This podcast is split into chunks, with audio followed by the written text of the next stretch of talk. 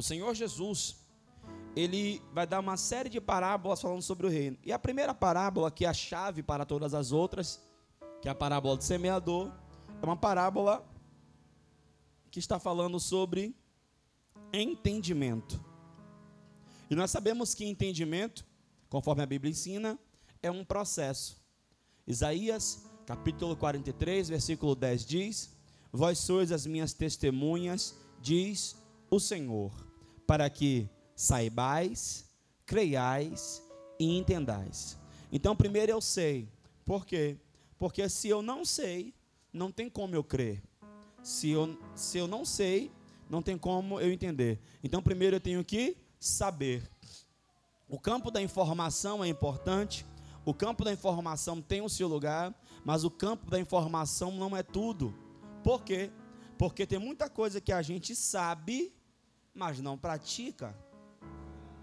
Porque se só informação fosse o suficiente para a pessoa praticar, por exemplo, nas avenidas não teriam radares, teria apenas a placa e seria suficiente.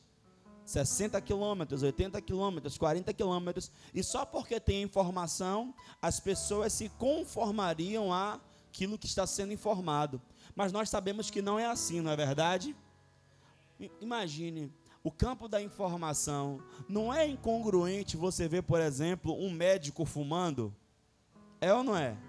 Porque quem mais sabe os malefícios do cigarro no organismo é um médico. Mas perceba, saber é importante, mas saber não é tudo. Até aqui tudo bem? Então, saibais, depois creiais, porque você só pode crer naquilo que você sabe. Ah, em Romanos, capítulo de número 13, vai dizer o seguinte: Olha, como ouvirão se não há quem pregue, né? E como crerão se não foram informados? Então, a primeira coisa que tem que saber você tem que saber. O que é que eu tenho que saber? Eu tenho que saber que o inferno é real. Eu tenho que saber que o mundo espiritual é real. Eu tenho que saber que os demônios é real. Mas eu tenho que saber também que existiu um que foi ao inferno, venceu ao diabo. Ele triunfou sobre os demônios. E agora está à direita de Deus e nos colocou ao lado dele. Se chama Jesus, Rei dos Reis, Senhor dos Senhores. Eu tenho que saber. E que a única forma de eu entrar no céu é através desse Jesus. Confessando a Ele como meu Senhor e Salvador. Eu tenho que saber. Até aqui confortáveis? Então, saibais, creiais. Eu só creio naquilo que eu sei. Bom? Então, saibais, creiais e entendais. Porque eu só entendo depois que eu creio. Porque entendimento é algo que está consolidado no espírito. Eu entendi que o meu nome é Luciano. Eu creio que o meu nome é Luciano. Porque um dia eu fui informado que meu nome era Luciano.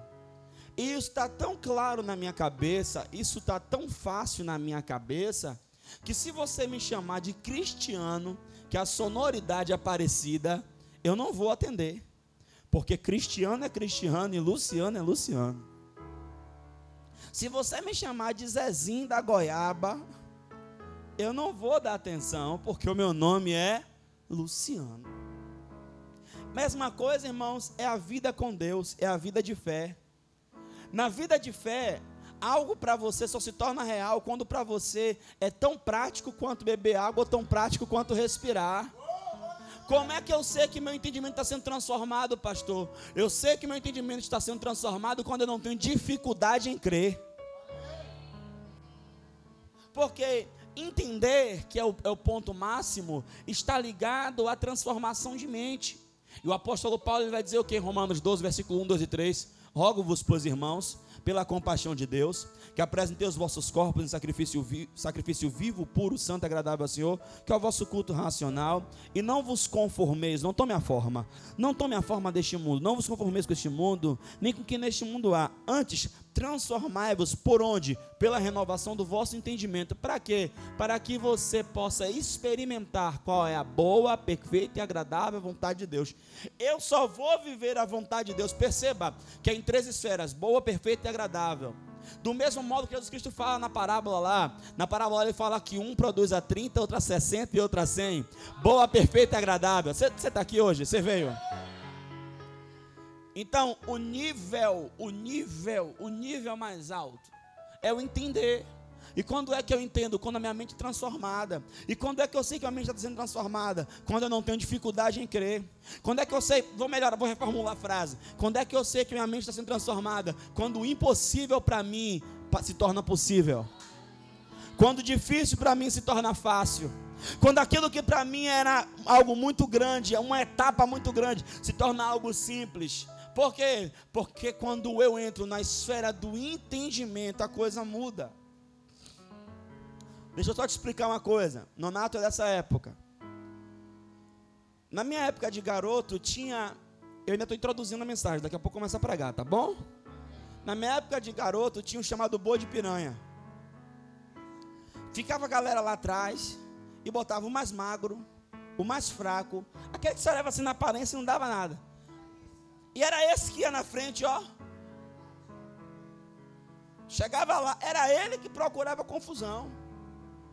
Aí todo mundo vinha para bater nesse, porque dizia: é fraco, desfavorecido, tá sozinho, vamos almoçar ele. Só que ele ia isca na frente, procurava confusão. E quando o, os outros rivais estavam achando que tudo estava ganho, aparecia aquele exército. Eu lhe pergunto: o que é que faz uma pessoa ir na frente sozinha Irmão, eu estou falando de mim, tá? eu era esse. Era eu. E procurar briga com 3, 5, 10, sabe por quê? Porque eu entendia, eu não tô só. Ah. Eu entendia, a galera que está comigo é mais forte do que essa galera que está contra mim. Eu entendia.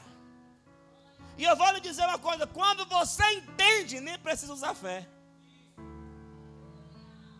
Por exemplo, você quer ver uma coisa que a gente entende fácil? Quem crê que tem o um nome escrito no livro da vida? Quem crê que se bater a caçuleta agora, se Jesus Cristo voltar, você. Aí eu lhe pergunto, deixa eu ver, quem levantou a mão aí, só para eu ver. Pronto, Cristiano levantou a mão. E você está sentindo a salvação, Cristiano? Você tem alguma prova? algum documento escrito, você tem alguma filmagem, Jesus no céu dizendo, Cristiano, seu nome está aqui. Não, você quando o seu nome foi escrito lá no livro da vida, no cartório celestial, você pagou algum dágio, algum dan, tem algum documento que comprova? Não, mas você tem certeza disso, tem convicção. Então, fé é isso. E o reino de Deus se move desse modo. Eu tenho tanta certeza tanta certeza que eu não preciso fazer força para acreditar nisso. Porque, deixa eu falar uma coisa sobre a fé. Fé não é parir um ovo. Tem gente que diz assim, eu estou na fé, pastor. Não, você está botando ovo, cuidado. Fale comigo, fé não faz força. Fé flui. Se eu estou fazendo força na fé, não, eu estou aqui na fé, porque amanhã é o dia de resolver aquela. Eu estou na fé. Você não está na fé, não, querido. Você está em outra, está no café. Está em outra coisa.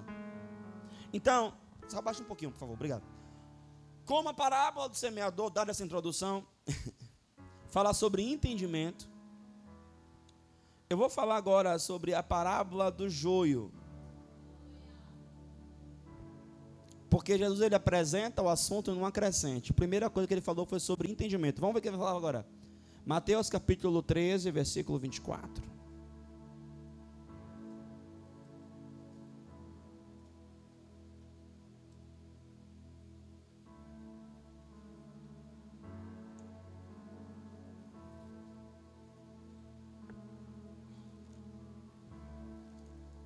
Mateus 13, 24. Quem achou, declara.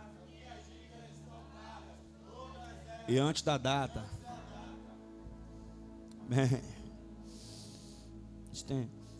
A gente começou com as minhas dívidas estão pagas. A irmã Diva acrescentou todas elas. E agora eu estou acrescentando todas elas antes da data. Essa era a hora do amém, querido. Vamos ver o que diz aqui? Vamos ver. Glória a Deus. Propôs-lhes outra parábola, dizendo: O reino dos céus é semelhante, olha, ao homem que semeia a boa semente no seu campo.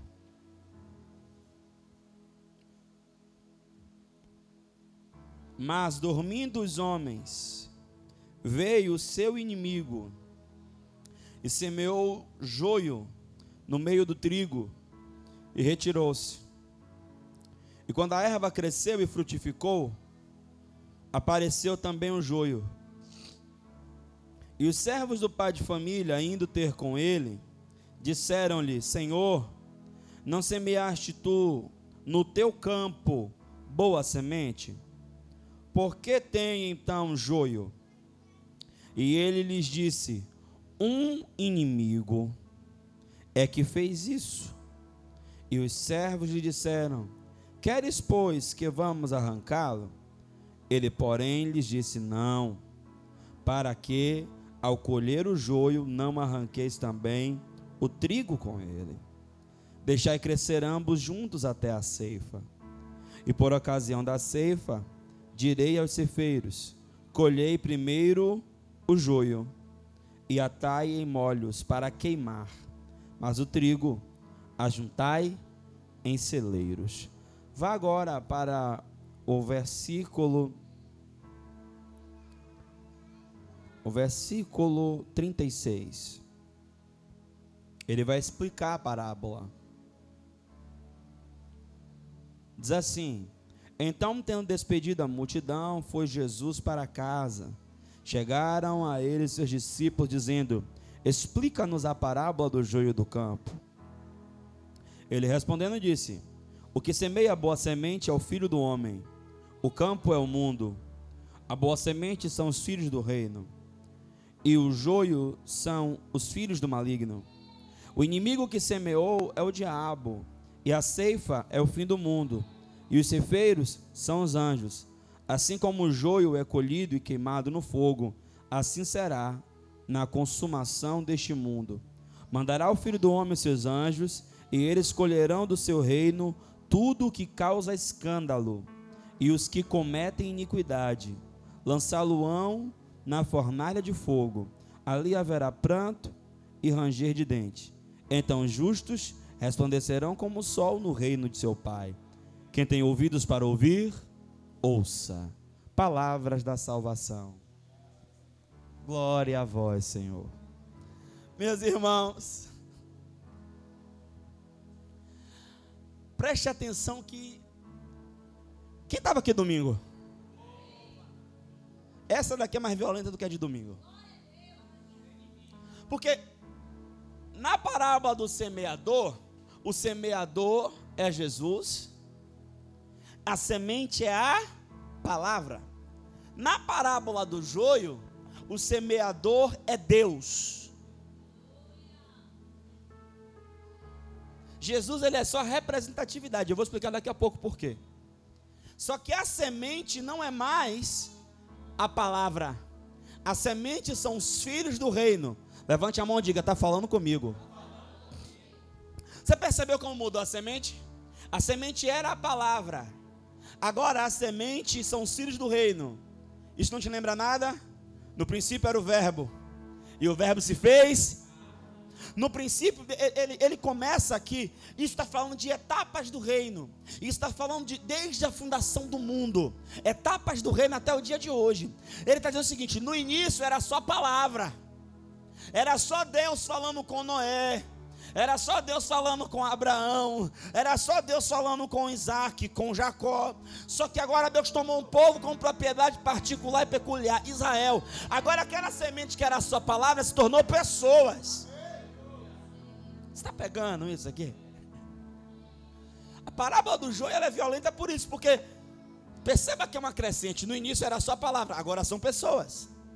Agora preste atenção nos detalhes. Eu quero hoje fazer questão que você olhe para a sua Bíblia e veja que está aí.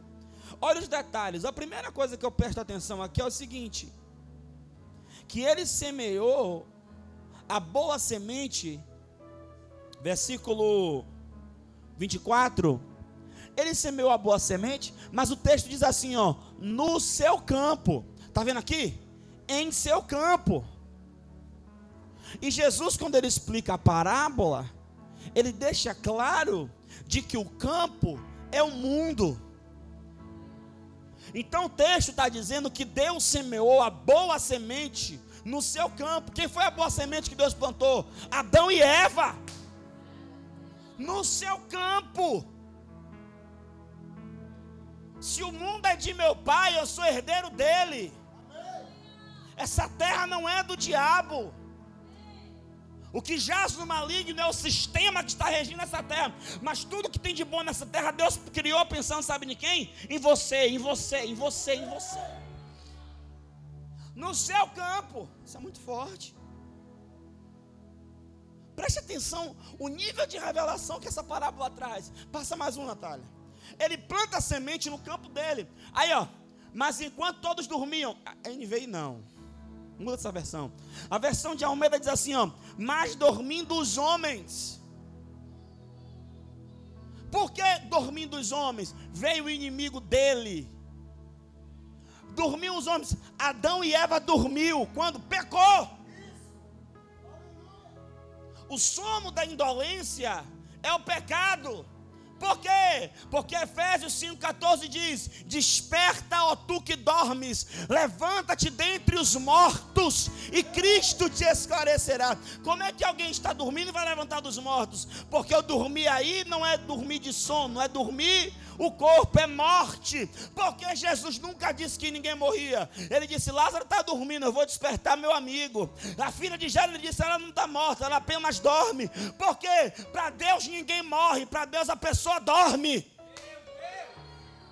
A gente morre para a terra, a gente morre para a terceira dimensão, mas depois que morre, segue-se o juízo. Ou você volta para Deus ou vai para o inferno. O corpo dorme na terra, mas a Bíblia diz que a terra dará os seus mortos, o corpo dorme.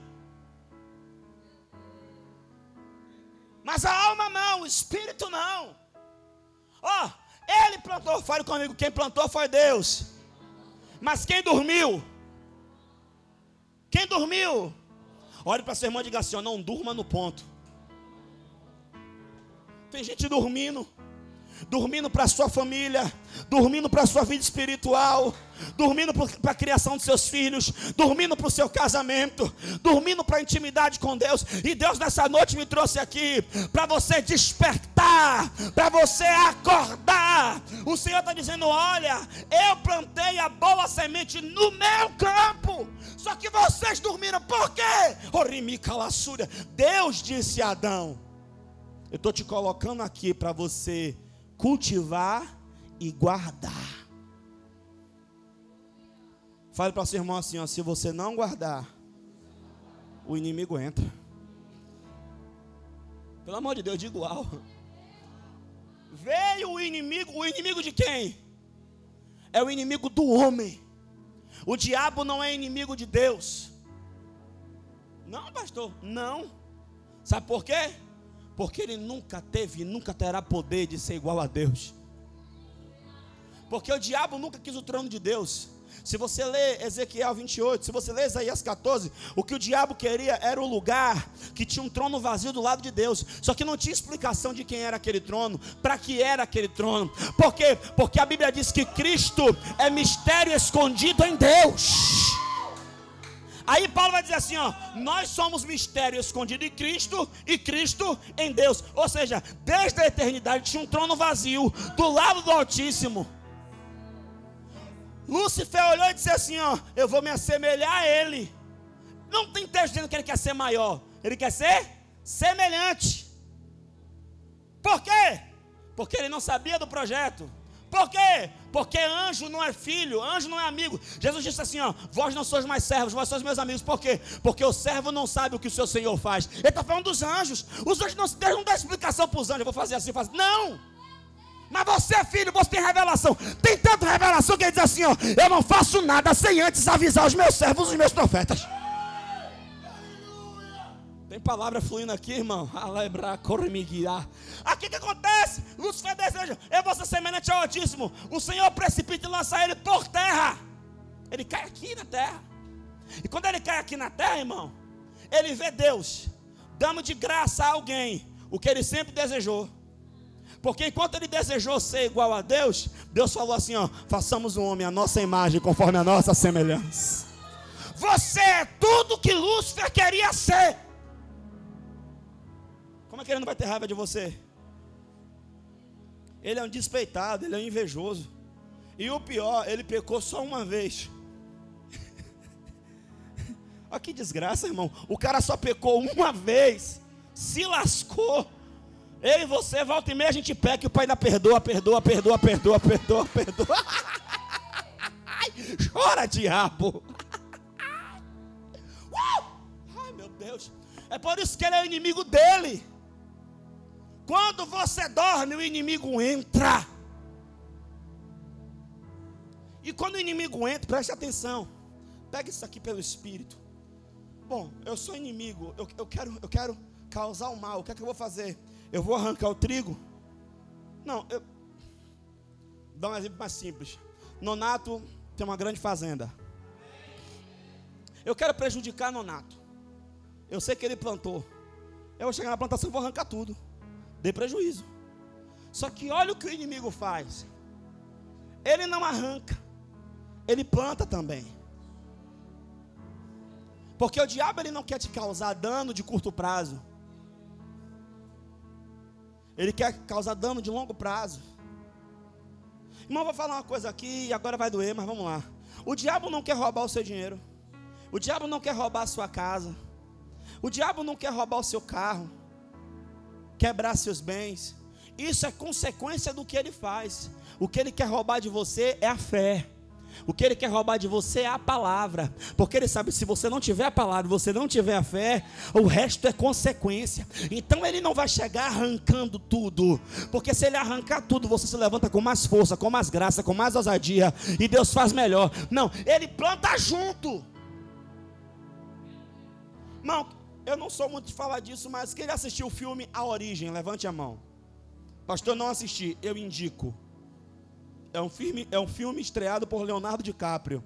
Aquele filme ensina como o diabo atua. Ele só quer plantar dentro da sua cabeça uma ideia.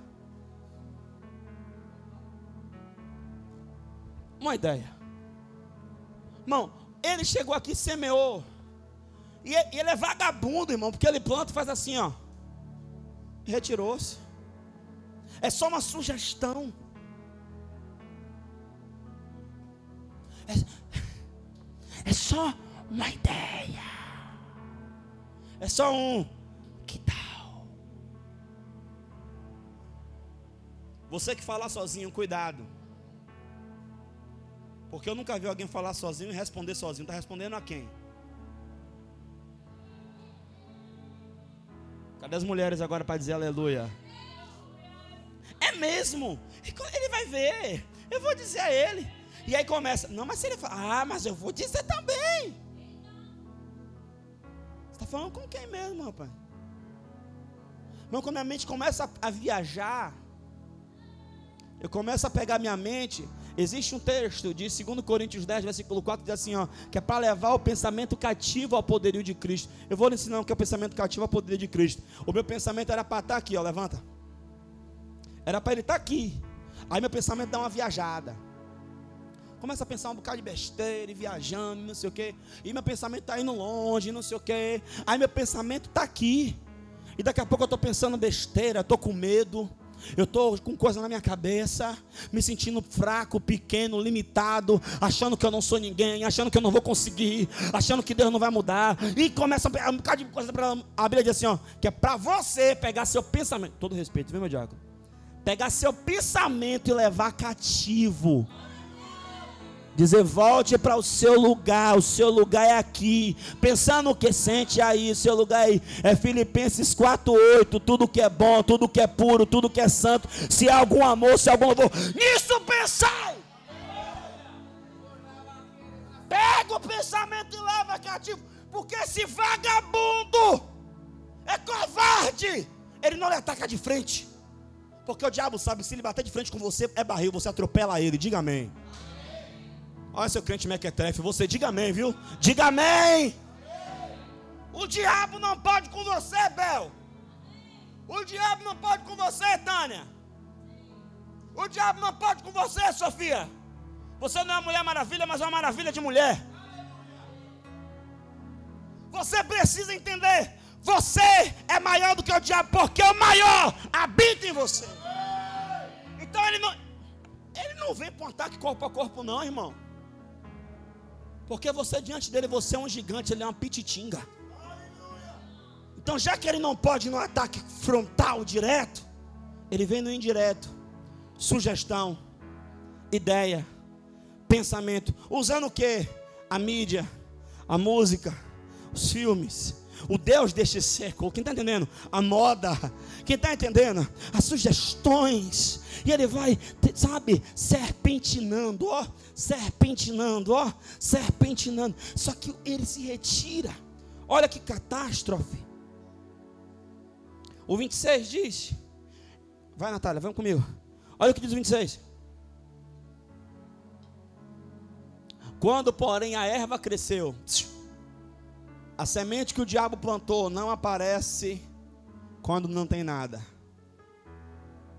É quando chega na hora de dar fruto e começou a espigar, apareceu também um joio. Pastor, não entendi. O diabo planta a semente agora da autossabotagem para quando o negócio começar a dar fruto, quando o negócio está para estourar, quando a coisa está para virar, quando as coisas estão tá para acontecer, aí vem aquela ideia, aí eu não consigo, aí eu não sei se eu posso, aí eu não sei se dá para mim, aí você se auto-sabota, aí você se paralisa, não é o diabo que te paralisa, é você que se paralisa. A pessoa é amigo da outra, está caminhando com a outra, são amigos inseparáveis. Deus colocou aquela união para um acrescentar na vida do outro, para um agregar na vida do outro. Aí o diabo planta uma sementezinha. Aí quando chega lá na frente, que está tudo para virar, dá para os dois crescerem, para a próxima etapa, para o novo ciclo, para a melhor parte da vida, aí um sabota o outro, um briga com o outro, um se separa do outro. Mas está cancelado em nome de Jesus. Por quê? Por quê? Porque o diabo, ele não quer gastar força com você agora. Porque agora é só semente. Então ele está plantando agora para impedir a colheita. Levante a sua mão comigo e diga assim: ó, mas a minha colheita não. Levante e diga: minha colheita não. Oh meu Deus! Se os crentes entendessem isso, eles andariam em vitória todos os dias. Está lá o casamento no maior love. Oh, meu amor, guti-guti, bebê, neném. Você está pensando que agora. Não, agora não. Ele vai lá, ó.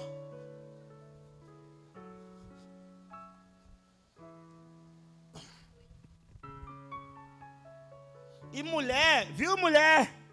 Cadê as mulheres para falar amém? Vocês sejam libertas, ajam como mulheres, mas Pensem até como mulheres, que mulher consegue pensar várias coisas ao mesmo tempo. Mas ajam como homem. Como? Não me senti bem com isso. Fale. Só ouvi um amém. Eu não me senti bem com isso. Diga. Tá fraco ainda. Isso aqui está me incomodando. Bote para fora. Mas não, a criatura é assim, ó. ó. O negócio é desse tamanho. Aí começa. Por que, que ele falou isso? O que é que ele queria dizer com isso? Será que é isso?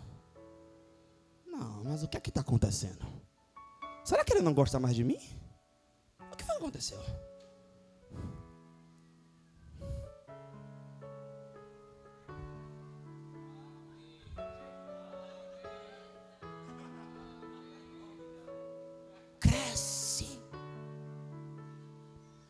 Tem coisa que a gente mata na colheita, mas tem coisa que a gente arranca no plantio. Só aparece aqui, ó, cresceu e começou a espigar. Irmão, Fala, velho, não é possível que essa palavra só falou comigo. Quantos de vocês aqui estavam para a coisa acontecer? Você sabe que o negócio estava já, o próximo passo já era vitória, a coisa já estava para engrenar. Aí daqui a pouco, como diz o outro, né? Do nada, tudo inverteu. Levanta a mão, quem já aconteceu isso?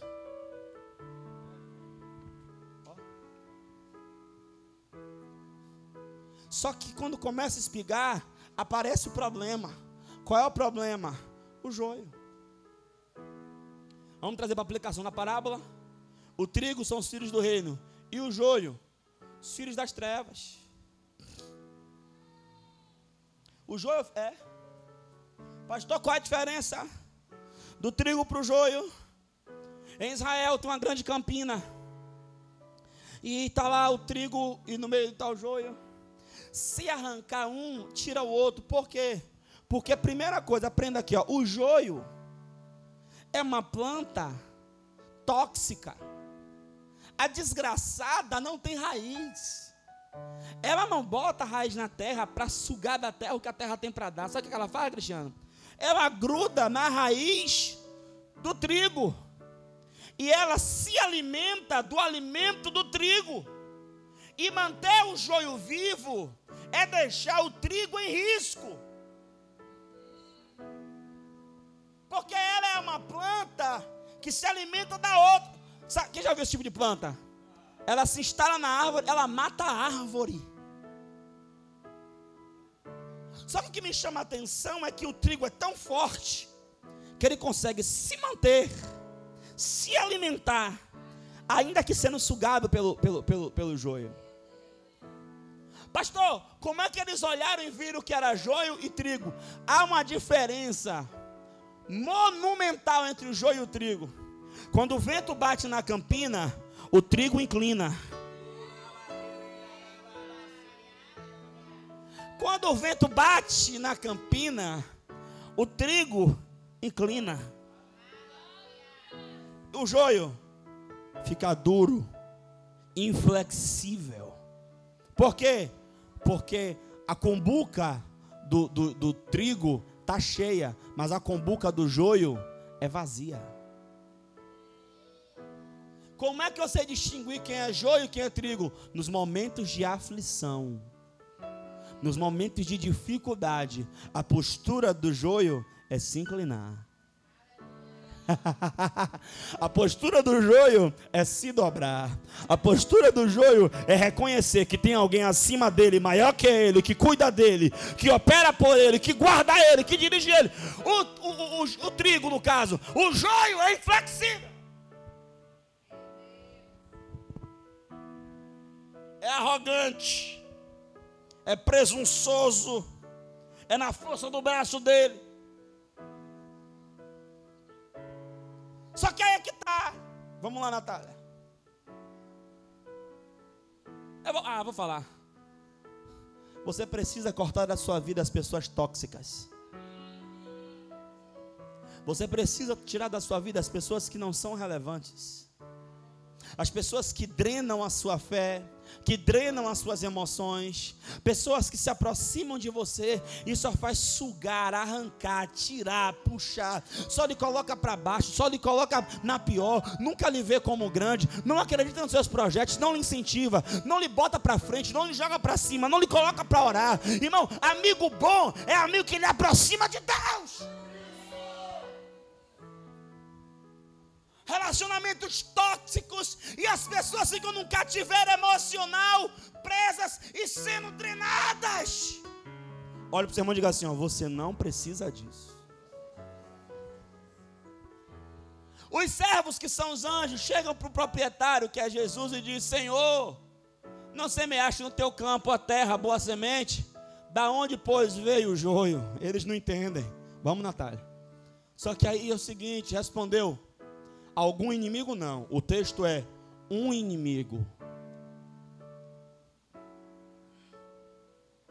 Porque eu vou falar uma coisa, irmão. Todo mundo fala assim: o diabo, o diabo, o diabo. Irmão, existem demônios mais poderosos que o diabo que estão presos, que só serão liberados no Apocalipse, a Bíblia diz que quando se, se, se, se liberar o quarto é o quinto selo, agora não me lembro bem, mas quando se liberar, a terra vai abrir, vai sair fumo, fumaça, então vai sair seres com dentes de leão, cabelo de mulher, corpo de homem, metade homem, metade cavalo, rabo de escorpião, vai ferir o homem durante seis meses. O homem vai desejar a morte, vai buscar a morte, vai querer a morte, mas não vai morrer. Ele vai sentir a dor, mas não morre. As pessoas vão pular de um prédio de 20 andares, vai bater lá embaixo, vai sentir a dor, o cérebro vai abrir, vai sair. É, é, é, é massa cefálica, mas ele não vai morrer, ele vai ficar sentindo dor. Ele vai pegar uma arma, dar um tiro na cabeça, ele não vai morrer, vai ficar sentindo dor. Durante seis meses, toda a terra vai sofrer isso. A Bíblia, a Bíblia fala de Abaddon e Apolion que não foram liberados, serão, que são os demônios que têm a chave do poço do abismo, que não foram liberados e serão liberados. A palavra Baal, que no Antigo Testamento inteiro você vê o nome Baal, porque Baal, Baal, Baal. Baal, na verdade, não é um nome, Baal é um tetragrama. Beuzebu, Astarotes,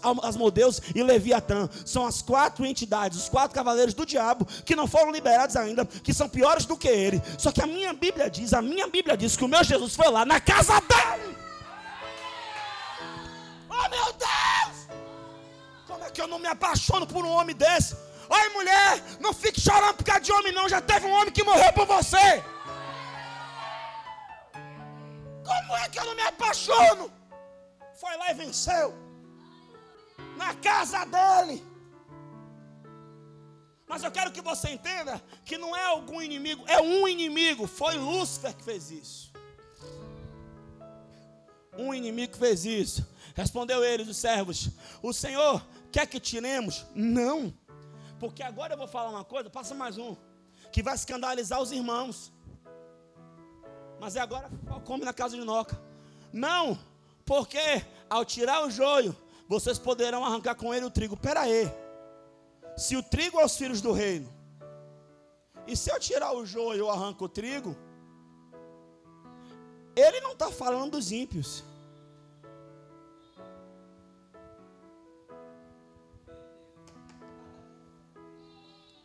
É como se eu dissesse: olha, é o seguinte, está todo mundo aqui lado a lado.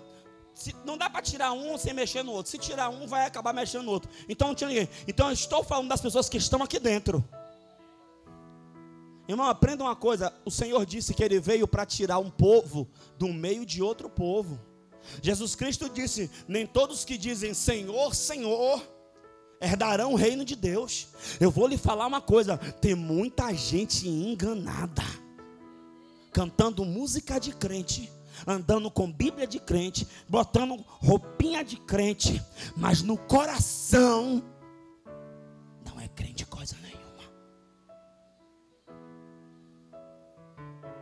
Passa mais um. Agora que o negócio empena aqui, ó. Deixai crescer ambos juntos até a ceifa. E por ocasião da ceifa, direi aos ceifeiros: ajuntai primeiro o joio. Não vai ajuntar primeiro o trigo, não é o arrebatamento. Porque antes do arrebatamento vai ter primeiro um grande avivamento. E todo avivamento tem uma característica. A primeira característica de avivamento é arrependimento. É os homens voltarem a orar. É o sacerdote se prostrar entre o alpendre e o altar, reconhecer suas misérias diante de Deus. Eu vou lhe dizer uma coisa: a última hora da igreja vai se caracterizar por pessoas que têm um coração em Deus. Ajuntai primeiro o joio, atai os molhos, para queimar. Irmão, você vai juntar para queimar, está falando de quê? É do inferno. O trigo, porém, recolhei-o no celeiro para um tempo de espera. Por que um tempo de espera, pastor? Isso fala de novo de Apocalipse. Porque nós seremos arrebatados. Porque a Bíblia diz em 1 Tessalonicenses, capítulo capítulo 5, versículo 16, 17, 18, aleluia, que o mesmo Senhor descerá do céu, com alarido, com voz de arcanjo e com trombeta de Deus, e os que morreram em Cristo ressuscitarão primeiro, depois nós, os que ficarmos vivos, seremos arrebatados a encontrar o Senhor nos ares, vai se cumprir, 1 Coríntios 15, versículo 51 em diante, porque quando isto que é mortal se revestir de imortalidade, e isto que é corruptível se revestir de incorruptibilidade, então nós diremos, tragada foi a morte na vitória. Onde está a morte? A tua vitória. Onde está o inferno? O teu aguilhão. O aguilhão da morte era o inferno. Mas graças a Deus que nos dá a vitória por intermédio do seu filho amado nosso corpo vai ser transformado, nós vamos encontrar com Ele. E aí, pastor? E aí a gente vai para o celeiro. Que celeiro é esse? Nós vamos ficar sete anos. Porque enquanto a terra vai estar em crise, nós estaremos em Cristo. Enquanto a terra vai estar em falta, em escassez e miséria, nós estaremos em abundância, em riqueza e prosperidade. Sentados à mesa, comendo com Abraão, com Isaac e com Jacó. Alabrava Soricandaraia. E a maior promessa é essa: assim como ele é, nós também o veremos face a Como é que não se anima com isso? Porque ninguém viu a Deus. Mas diga assim: ó, eu vou ver. Nós vamos estar recolhidos no celeiro. E na terra, pastor, sete trombetas, sete taças, sete selos. Ah, a besta, o falso profeta. E a gente, a gente, Espírito Santo, Jesus, Deus Pai, Davi, José, eita, Mateus, eita, Paulo e Timóteo lá dando glória, misturando com aleluia. Recolhido no celeiro. Eu te falei que essa parábola era mais poderosa. Eita, irmão. Irmão, se você não se animar com o céu, irmão, eu não sei que diacho mais vai lhe animar. Por quê, pastor? Porque lá eu não vou pagar conta de água, lá eu não vou pagar conta de luz. Porque o cordeiro é a lâmpada. Lá não tem Lá não tem noite. Lá não tem noite, sabia? No céu não tem noite. Não, pastor. Porque o choro dura uma noite, lá não vai ter choro. Porque ele recolherá dos nossos olhos toda lágrima. Oh meu Deus! Lá não. Eu vou, eu vou estar lá com ele. Sabe o que, é que eu mais quero? Eu quero que ele olhe para mim. Eu quero que ele olhe para a multidão que eu vou levar da Betel. Eu quero que ele diga assim, ó. Valeu a pena. Valeu a pena morrer por vocês. Eu quero que ele olhe para a gente e diga assim: ó, vocês fizeram valer a pena o meu sacrifício. Porque Isaías está escrito, e ele verá o fruto do seu penoso trabalho, e ele se alegrará.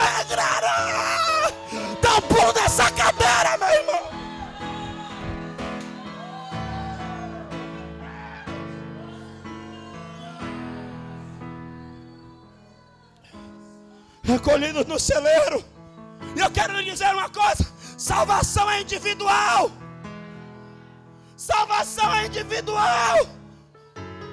Eu estou nessa terra, é pés da terra, cabeça no céu.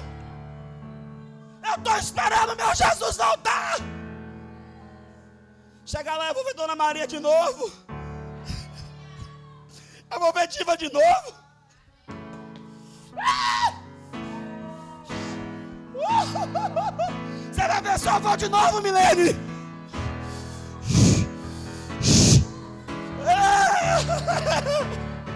Nós vamos ver Dona Heloísa de novo, Sandra. O céu é Aleluia! Aleluia! Aleluia! Aleluia! Aleluia! Alabadaracandarabachaya!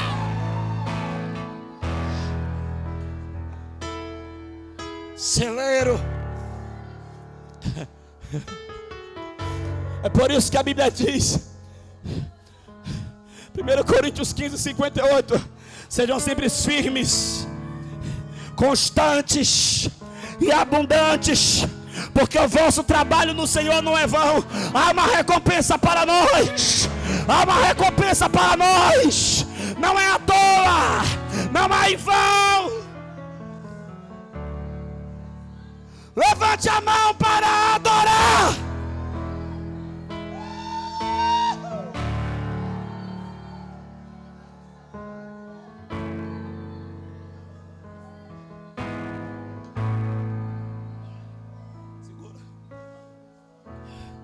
Querido, passa mais um, Natália. Tá ficando bom. Oh. Ele para aqui. Só que ele fala uma coisa. Você aguenta mais um pouquinho? Vocês aguentam mais um pouquinho? Ui. Olha o que ele diz. Porque no, no 32 ele já vai falar da parábola do fermento. Parábola do fermento. Então, quando ele vai explicar, ele diz o seguinte, versículo 34. Olha, olha que pérola tem aqui, olha. Todas essas coisas falou Jesus às, às multidões por parábolas. E sem parábola não falava nada. Para que se cumprisse o que foi dito pelo profeta: Abrirei em parábolas a minha boca, publicarei coisas ocultas desde antes da fundação do mundo.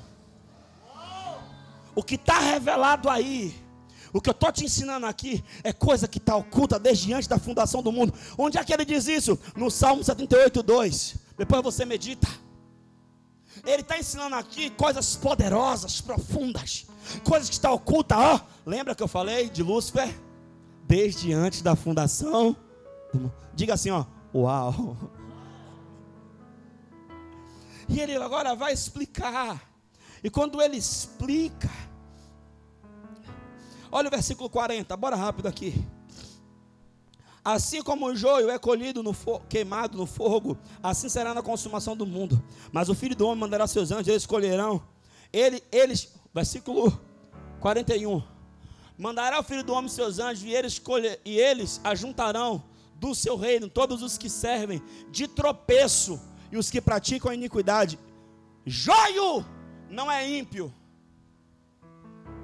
Joio é quem tem aparência, mas não é.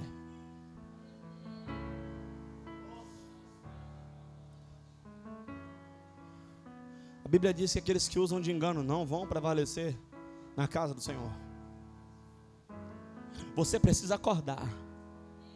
Porque, ó, ó, ele vai colher do seu reino todos que servem de duas coisas: tropeço e pratica iniquidade. Não é pratica pecado. No nome de Jesus, não deixe o diabo te setar.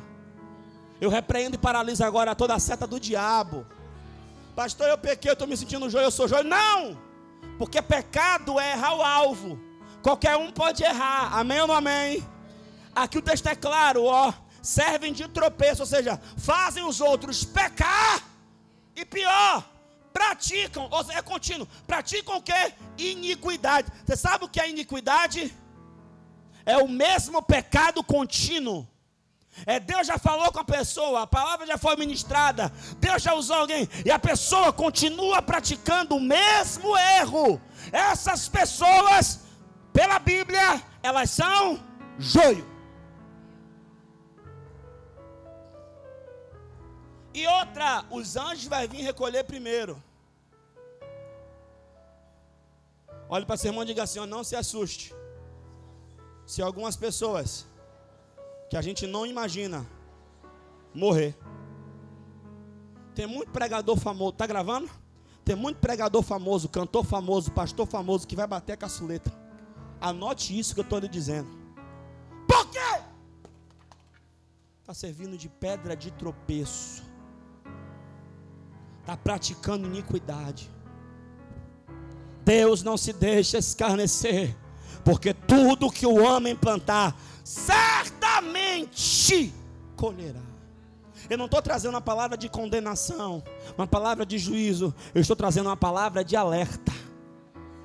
Porque a Bíblia diz: aquele que é santo, santifique-se mais ainda. Pois esse ainda que. Porque santo santifique-se mais, beleza, ou seja, intensidade, continuidade. Não, santifique-se mais ainda. Então, vamos 42 ele diz que vai lançar na fornalha de fogo, e ali haverá o que? Choro e ranger de dentes. Que fornalha é essa, irmão? Deus não criou o inferno para o homem. A Bíblia diz que o inferno foi criado para o maligno e seus demônios. Mas por que os homens vão para o inferno? Porque os homens, na sua arrogância, joio, na sua prepotência, joio, na sua altivez, joio, não querem se dobrar para reconhecer que Jesus Cristo é o Senhor das suas vidas e permitir que o Senhor trabalhe, trate e os molde. Agora tem uma promessa para nós, e aqui eu encerro. Passa mais um, Nath. Então, justos resplandecerão como o sol no reino de seu Pai. Olha só, até aqui tem revelação. Por que não é esplandecerão? É resplandecerão. Fale comigo, porque nós não temos luz própria. Diga a nossa, a nossa luz vem do nosso Pai. Nós não vamos esplandecer, nós vamos resplandecer. Ou seja, a luz do nosso Pai vai bater na gente e nós vamos brilhar no reino. Porque ele fala quem tem ouvidos ouça, esse trocadilho de palavra. Porque muita gente tem ouvido, mas não está ouvindo. Tem muita gente que tem ouvido, mas não está escutando. Por quê, pastor? Porque a primeira parábola, a parábola do semeador, ela fala de entendimento. E a segunda parábola, a parábola do joio, fala de quê, pastor? A parábola do joio fala de discernimento.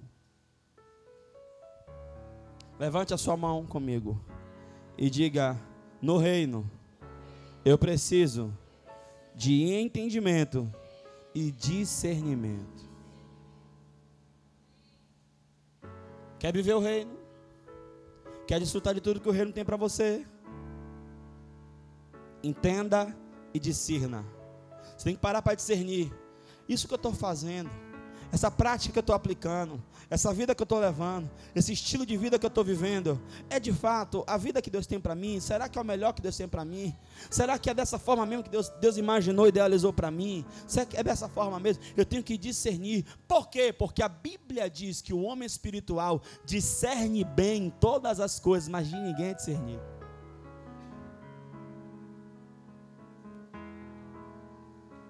Queridos, não é discernimento para discernir o outro, porque a Bíblia manda você julgar não o outro, julgar você mesmo. Essa palavra não é para você estar tá ouvindo e pensando, hum, fulano de tal se enquadra, aberto. Não, não, não, não, não, não. Essa palavra ela tem o seu molde, ela é para você e ela é para mim. Sabe por quê, irmão? Porque eu só posso salvar uma vida. A minha. Eu preciso parar e olhar para isso aqui. Agora, eu quero falar uma coisa aqui para as pessoas. A gente fala assim, ó, ah, não vou para a igreja porque tem gente que erra. Onde é que tem gente que não erra, irmão? Onde é que tem gente que não tem erro? Me fale o lugar. Tem gente que não tem erro? Não, tem, tem o administrador que é ladrão, tem o coveiro que é bandido e vende. Deixa para lá, viu? Se eu for falar. Tá gravando, né? Tem gente e não tem problema, não existe. E se tiver algum lugar, não vá. Ou melhor, cemitério. Quem quer para lá? Alguém se habilita? A gente faz a oração agora. Senhor, prepare e leva, porque já viu tua glória. Então, querido, guarde isso aqui. Ó. Pare para discernir a sua vida hoje. Eu sei que eu falei coisas aqui muito fortes. É um choque de realidade muito grande. Mas a gente precisa, irmão, entender que nós estamos aqui nessa terra, mas é só de passagem. Paulo disse: Olha, uma coisa é certa, nada trouxemos para essa terra, e é certo que dela também nada também levaremos. Vai passar, tudo vai passar. A Bíblia diz: seca-se a erva, murcha-se a flor, mas a palavra de Deus permanece para sempre. A palavra vai se cumprir. Jesus Cristo disse: Olha, não vai passar céu e terra sem que antes se cumpra todas as palavras da lei. Não vai deixar de cair nenhum J e nenhum T, ou seja, nenhum ponto não vai deixar. Então, no nome de Jesus, querido, ouça, ouça, ouça. Eu sei que viver em santidade nesses últimos dias não tem sido fácil. Eu sei que viver uma vida separada tem sido fácil, porque infelizmente no nosso meio agora tem um negócio, deveria ser demônio, porque a gente expulsava, mas não é. O que é que tem? Tem nada não. Para que isso? Mas deixa eu lhe falar uma coisa eu estou vivendo em santidade, eu estou abrindo mão meu, das minhas vontades, eu estou abrindo mão do meu eu, porque eu estou de olho no prêmio. Porque Paulo disse: Olha, aquele que corre a corrida desse mundo, ele se abstém por uma coroa corruptível. Nós se abstemos de tudo, porém, não por uma coroa corruptível, mas por uma coroa incorruptível. Eu estou lutando por aquilo que o dinheiro não compra. Eu estou lutando por aquilo que o homem não dá. Eu estou lutando por aquilo que a terra não me dá. Oh meu Deus! Entenda, essa embalagem aqui tem prazo de validade 70. Não é isso que a Bíblia diz? Depois disso é o que? Enfado e canseira. Tem prazo de validade. Eu sei, ah, pastor, matou bonitinho, tudo durinho, vai ficar tudo mole. Vai ficar tudo flácido.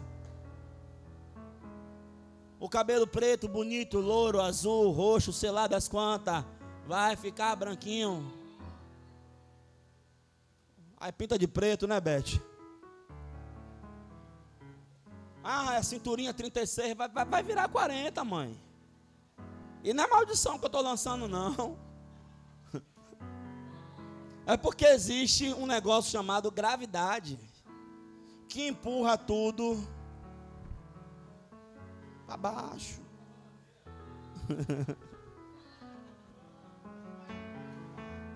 Você precisa acordar, querido. Tudo vai passar. Agora a pergunta é: tudo vai passar? É, mas a pergunta é: aonde você quer passar a eternidade? Porque olha, eu vou falar, isso aqui é forte, anote isso que eu vou falar agora. A gente não decide vir para a terra, mas a gente pode decidir onde vai passar a eternidade. Fique de pé.